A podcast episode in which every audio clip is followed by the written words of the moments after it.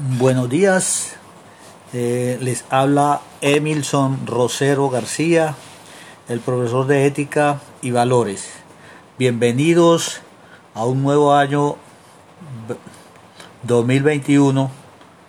Mucha suerte y buena dedicación porque este año, según las versiones y, y acuerdos, vamos a trabajar eh, vamos a empezar trabajando con el estilo de clases virtuales, ya que ustedes saben que la pandemia todavía está y está tan fuerte que como en el comienzo. Entonces vamos a tratar de cumplir nuestros trabajos para lograr todo lo que nos, proponemos hacer.